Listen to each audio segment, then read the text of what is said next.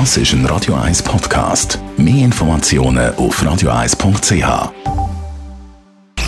Sprechstunde auf Radio 1, präsentiert von der Dr. Andres Apotheke Stadtlaufen. Pflanzliches Wissen aus der eigenen Produktion bei Sportverletzungen, Blasenentzündung und Energiemangel. Radio 1 Arzt Dr. Merlin Guggenheim. Die psychische Gesundheit ist enorm wichtig und wir reden heute über Panikattacken. Vielleicht kannst du zuerst mal erklären, was das genau ist.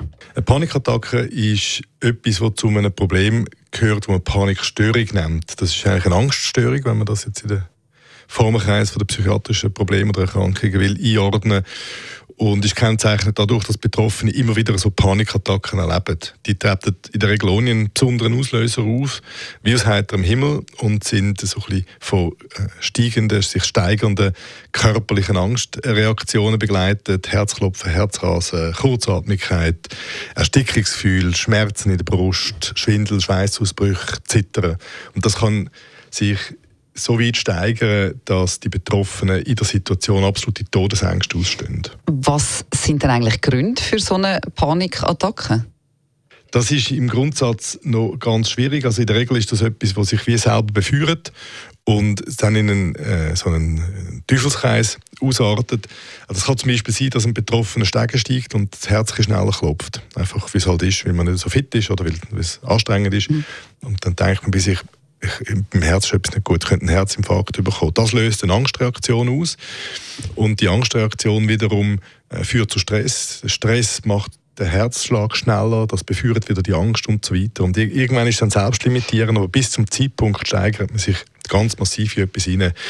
Man nimmt an, dass das durchaus eine organische Ursache hat, nämlich eine gewisse Dysbalance der Botenstoffe im Hirn, also als grundsätzliche Ursache. Was kann man dagegen machen oder wie kann man das behandeln? Es gibt unterschiedliche Möglichkeiten, wie man Angststörungen behandeln kann.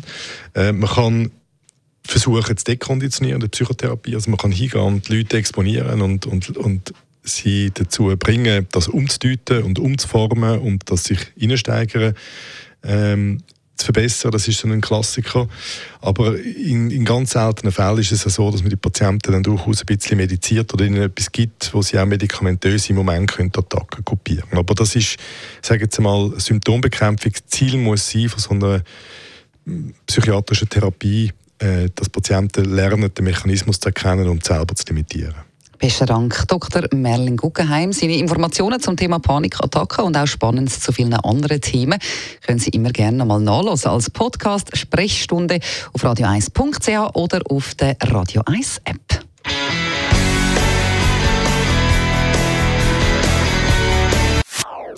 Das ist ein Radio 1 Podcast. Mehr Informationen auf radio1.ch.